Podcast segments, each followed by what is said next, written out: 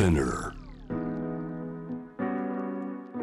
グローバーがお送りしております。J-Wave JAM THE PLANET 今夜の7時台はこの方をお迎えしております。ドイツのテレビ局プロデューサー翻訳著述など幅広くご活躍です。マライ・メントラインさんこんばんは。こんばんは。よろしくお願いしまよろしすくお願いします。早速今日はヘッドライン2つご紹介しましょう。1つ目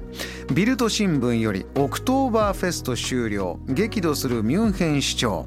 え2つ目ビルト新聞よりドイツの保守党政党 CDU すべての失業者にパーソナルアドバイザーの設置を計画と。いうこの2つの話題をまず伺っていくんでして。1つ目の話題こちら。オクトーバーフェスト終了。激怒するミュンヘン市長前回忘れてないんですこのミュンヘンでのオクトーバーフェスト開催今回初めて会場に CT スキャンが導入されてそうですね。そうでした。私逆に忘れてました。そうだ。どれだけ騒ぐつもりなのという 確かに。あのインパクトあったんですけれどそうもだそうだ。実際どうだったのか周りの方に取材されたそうでご家族とか地元にそうですそうです。あのまあいとこがミュンヘン在住なんですけど、あの彼女もやはりあの行ってきたらしくて娘を連れて。でまあ、彼女はもともと北ドイツ出身っていうのもあってちょっとオクトーバーフェストについてそんなに熱い人間ではないんですね、ん。なんか書かれてきたのは結構文句ばかりだったんですよね。あ あそう。え初めて行ったんですか？初めてじゃなくて、まあ、その今年はそうですね3年ぶりの開催で、3年ぶり、まあ、でも毎年とか毎回行ってるらしいんですけど、うん。まあ、今回は行ってきてはい。高いと、まあ、それはドイツ人ならではのあれかもしれないんですけどなんか例えばそのビールが高い1リットルは15ユーロ。まあでも2000円近くぐらいかな。値上がり。値上がりは、まあ、毎年はしてるんですけど、まうん。あ、高いと。あとそのローストアーモンドが結構人気なんですけど、ええ。ローストアーモンド 100g5 ユーロ。100g で、まあ、700円とか800円って結構なんとなくわかると思うんですけどあの一つかみぐらいですよね。そうですね。100g ってもうねユーロかよみたいなとかあとまうん。あ子供連れて行ったんですけど、まあ、日本人からするとあれオクトーバーフェスになんで子供がっていうのはあるかもしれないんですけれどあれ実は結構そういうその乗り物系があるんですよね。ジェットコースターみたいなちっちゃいバージョンではあるんですけど。移動遊園地みたいな。そうですそうです。でそれもまたちょっと高いんだよね。なんか1回何ユーロみたいな。そうか。だから多分親からするとなんかどんどんお金がなくなるみたいな。なんか酔うに酔えないなみたいな。みたいな感じですよね。であと、まあ、天気がちょっと悪かったんですよね。そうか。そうだからまあお天気に恵まれなかった。そうだからそこちょっとまあまあだったらしいんですけどただその外国から来たっぽい人がたくさんいたといとこは言ってるので、うんうん。まあそこそこ良かったんじゃないかな。今年はとりあえずこれでで来年はもうちょっと盛り上がりましょうよ。そうか。そう。ただ今回のこのヘッドラインマライさんあれ？ミュンヘンの市長が激怒している、はい。どうしてなんですか？そうなんですよ。オクトーバーフェストが終わって1週間やっぱりミュンヘンでのコロナ感染者数が結構増えたんですよね。ほほだからまあその直接関係あったかどうかもちろん誰にもわからないんですけれども、うん。まあでも事実としてはミュンヘンでは結構増えたんですね。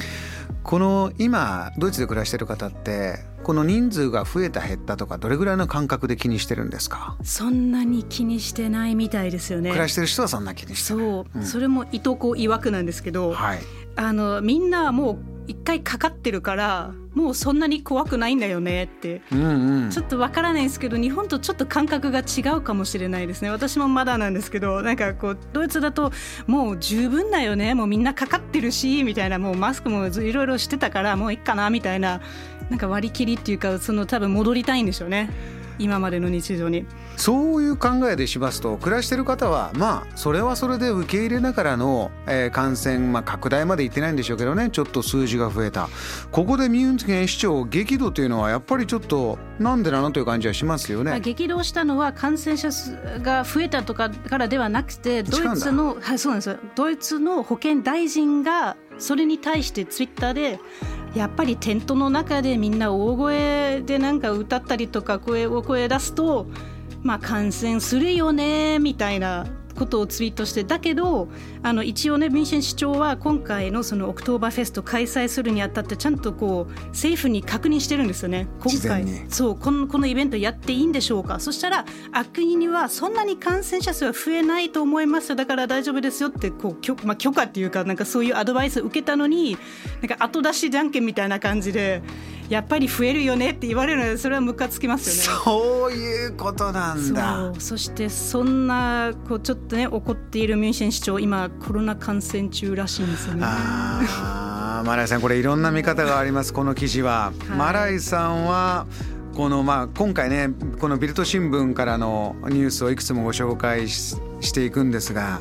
マライさんはこのビルト新聞で取り上げられたこのオクトーバーフェストの、はい記事で、まあ他にもいろいろ載ってますけども、はい、いろいろあるんですけど。私はこれ気になったってありますか？そうなんかでっかい写真でなんかすごい目についた記事あったんですけどオクトーバーフェストで結婚指輪を見つけたっていうあの、まあ、どうでもいいあの ニュースですけど。これどどういう話題なんですか？急にガラッと政治家のねこのいや保健大臣どうなんだその態度はというのからガラッと変わりましたね。ガラッと変わってあのものすごくマイナーな個人的なニュースが急にあのデカデカとあの載るわけなんですけど。落とし物落とし主探しですかこれは？そうです。あの、まあ、その日の営業終了後になんと結婚指輪が見つかったんです。そしてその指輪を、まあ、テントの中でねちょっと調べるとなんとそこには結婚記念日が彫ってあってそれが今年の8月2日だったと。新婚じゃないですか。いやそそうそこがねでっかく書いてあるんです。新婚なのにみたいな。俺まんまといい読者になりました素晴らしいですね。興味惹かれましたそうですねそのノリ結婚して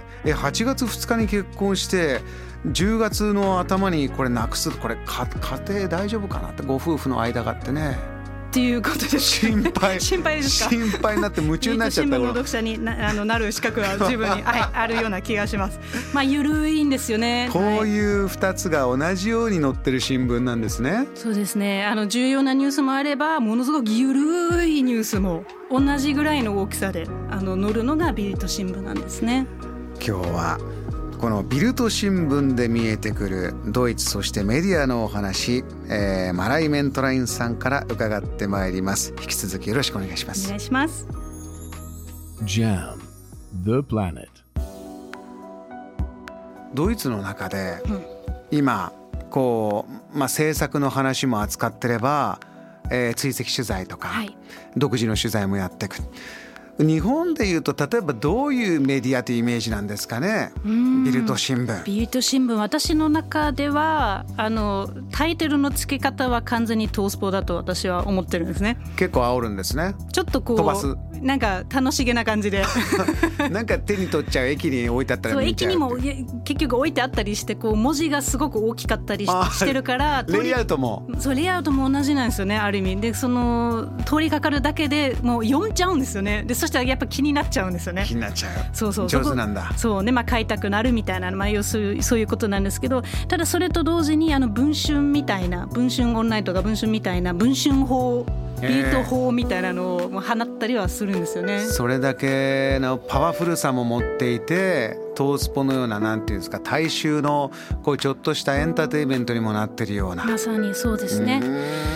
で取材力がとにかくすごいんですね。そうなんだ。はい、あの今まであったいろんなこう大事件例えばなんですけど2015年にジャーマンウィングスの墜落事故っていうのがあったんですけど確かにあのスペインからドイツへのフライトであの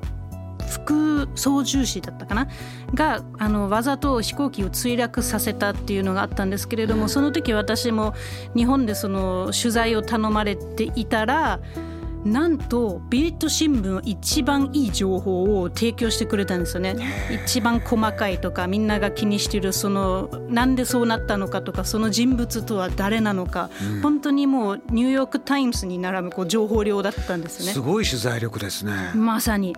あと例えばなんですけどもう一つあのそれも先日なんですけどウクライナであのミサイル攻撃あったと思うんですけど、うん、その時ちょっと SNS で話題になってたのがちょうどそのミサイル攻撃あった時に生配信していた女の子、まあ、若い女性がいてそれはまあ私も見たんですけどその女性に、まあ、会いに行くみたいな。あともう突撃取材するんだ。どうですかみたいな今の暮らしはとかなんかそんなことやっちゃうのがビルト新聞なんですね。このフットワークの軽さあの大手メディアにはなかなかないと言われるようなフット軽フットワークの軽さもあるしニューヨーク・タイムズと並ぶぐらいの取材力を持っているそう。あのマライさんこれぐらいの、まあ要するに優秀な人材が集まってくるっていうのはそれだけの場所なんですか？大勢に読まれてるとか。めちゃくちゃ読まれてますね。まあ、創刊は1952年なんですけれどもその新聞ペーパーとしての新聞っていうのは今部数は減ってはいるんですけれどネットでめちゃくちゃ読まれているんですね。うんであの結構ピークっぽい時には、えー、1日、えー、450万部と結構多いんですね。いやすごいですよ。あの本当全盛期の少年ジャンプとかすごかった時が、ね、もう400万部500万部6そうですそうです。すごいな。あとまあデータ持ってるのが2006年ちょっと中途半端なんですけどその時はドイツ人口の18%が読んでいたまあ5人に1人ってことですよね。いや新聞紙でそれだけの影響力を持ち続けているというのはすごいですね。そうすごいんです。でそこがポイントなんですけどみんな読んでるんだけど誰も読んでるって言わないんですよ。え？どういうことですか？そう。聞くとあのみんな読んでるわけですよね。もうほぼ 5, 5人に1人ってことなので。データ見るとすごいですよね。把握してるはずなんだけど誰も認めたくないんですよね。あれちょっとジャンプと違う。確かに。昨日のジャンプ読んだと違うベルト新聞読んだはちょっと内緒、ね、ちょっと内緒。なんかそれ読んでるってちょっとなんか言いたくないっていうか。どうしてなんですか、まあ、その学歴コンプレックスもドイツに結構強めだったりするんですけどそのまあ教養主義っていうことであのもっとなんか高級詩を私は読んでますってこうやっぱアピールしたいんですよね。だからそれも人間味あります、ね、いやそうなんですよ。お店でこうビルト新聞買うとちょっともうちょっと違う新聞上にちょっと乗っけてこうこっそり会計するみたいなとかもし近所にして見られたらどうしようとか。一面だけちょっと表紙差し替えながら 喫茶店で読んだとか。あとよくあのなんていうのその迷子ビルト新聞みたいなのが電車の中でこうわすな落とされてるっていうかこう、まあ、家には持ち帰りたくないっていうね その迷子状態になってるんですよ。リスナーの皆さんさらに気になってきましたね。このビルト新聞、えー、このビルト新聞についてこの後のパートでさらにフォーカスして伺ってまいります。JAM The Planet マライさん、はい、えー、最後のパートはですね今日の日本のニュースのネタ元でもあります。ドイツのビルト新聞について、まあ、一つのここはメディアビルト新聞とはというお話を伺いたいんですが、はいえー、ドイツのトースポ文春そして読まれてるのはもう「少年ジャンプ」のようなただ「少年ジャンプ」と違うのはあんまり読,、ま、読んでるって人に言いたくないという。この難しさ社会への影響力はでも大きいんですね。絶大ですね、まあ、最近はやっぱりそのペーパーレスが進んでいてあのそのね恥ずかしい思いをしてね スーパーとかで買わなくてあの良くなったわけなんですけどあのウェブ購読ができるんですね。あの無料の記事もあるんですけどやっぱりまあ長めの気になる記事は有料だったりするんですけど1か月で4ユーロなんですよ。すっごい安いんですよ。多分600円とかあのドイツの感覚でいうとコンビニコーヒー、まあ、2杯ぐらい分で1か月も読めちゃうからそれで一月ですか。結構安いんですよ。でそれでやはりあの、まあ、ドイツで一番読まれているウェブメディアだったりするんですけど。すごいな。あのマライさんはいろいろなメディア見る中でマライさんが思うビルド新聞のいいところ魅力ってどこですか？うんいいところはバランスがいいかな。バランス。そうあのそういう国民的な感情をあのうまく、まあ、要するに取り上げてこう、まあ、形にしてるんですよね。ある意味。そのゼロからなんか考えてるんじゃなくて結構その瞬時に読んであ今のドイツ国民ってこういう思いなのかな、まあ、それちょっと代弁してあげようかなっていうそういうところがあると同時にあの結構あのすごいスクープをまあゲットしたりもするんですね、ええ、このビルト新聞発でドイツ社会を揺り動かしたようなことってあったんですか？そうですね。あの過去に防衛大臣の学歴詐称問題っていうのがあってそれをスクープしたんですけれども、うんうん、要するにその大臣は、まあ、結構イケメンだったんですね、まあ、それでもともと話題だったんですけど、うん、その人が博士号を、まあ、持っていてただその博士論文を見るとなんといろんなところ引用してるんだけど引用してますはどこにも表記していない。なるほどまあ大問題ですよね。要するに自分の発想で書いてるかのようにだけど実は完全にパクリっていうねパクリ疑惑っていうわけですね。で結局それがあのまあ、その方は元貴族でだからまあもう本当にあのなんていうのかなそのアイドル的な存在だったんですけど、結局博士号もなくなってしまって。これはご本人も認めたんですね。認めたん認めざるを得なかった。これ本当に熱かったですね。もうウェブサイト立ち上がって彼の論文がそこに載っていろんな人がそれ読んでこうネットで探してこれはここの部分だよねここの部分それ何パーセント実は全部パクリだったみたいな。もう国民的な査読にかかっちゃった。っっていうことですね、まあ、そこのスクープから始まったわけなんですけれえども。こういうものはどんどんどんどんここから広がっていったんですか？あの人のもチェックしようとかこの人のあもう今は結構そういうねあの大大臣の博士号パクリ探しっていうのがいまだに行われててこの間見てたらやっぱりあったんですよねまたやっぱそういうパクリ疑惑結構定期的にあれからもう出てきて何人かが実は自分の博士号をなくしちゃってるんですよね。あの日本でもおそらくこういうことが実際であの、まあ、学歴の問題とか言われることありますけれど、まあ、そこまで、えー国民を巻き込んだムーブメントとしてね全部をチェックしようまではいかないですが、はい。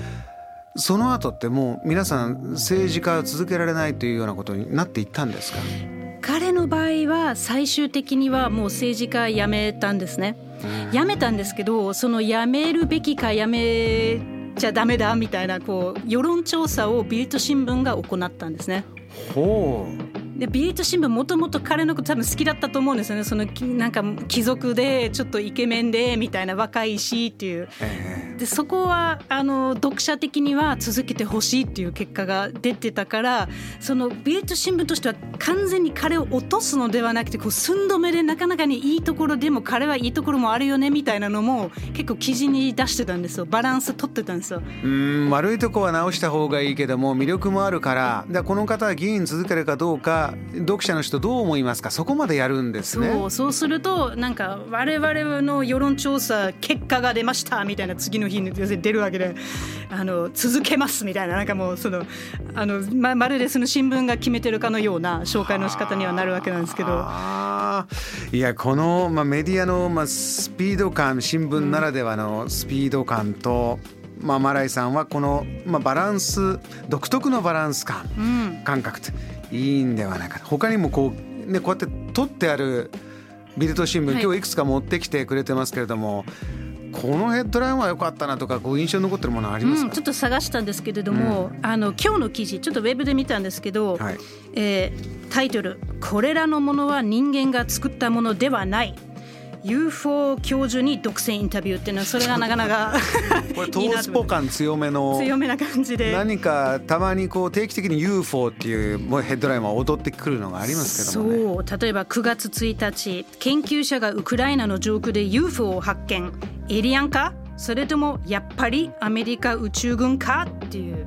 あのタイであってちょっと試しにね UFO で検索したんですよ、はい。そしたら分かったのが1週間で平均2つのあの平均でこう2つの UFO 記事が出るんだなと思って。あなるほど。結構多い。結構多めだなと思って。UFO 率高 UFO めですね率高高かったんですよね。ただこれでなんか面白い新聞って言い切れないのが先ほど言ったようなまさに。調査報道もあれば皆さんが興味関心の深いものをすごいスピードで。そうまさに無視できない存在ですね。ドイツのビルト新聞よかったら、えーお聞きの方もね、えーまたおそらくですねビルト新聞の会はあると思いますので、えーマライさん日本ではなかなか手に入らないそして聞けないドイツのお話今日はビルト新聞を通じて伺いました。Jam, the planet.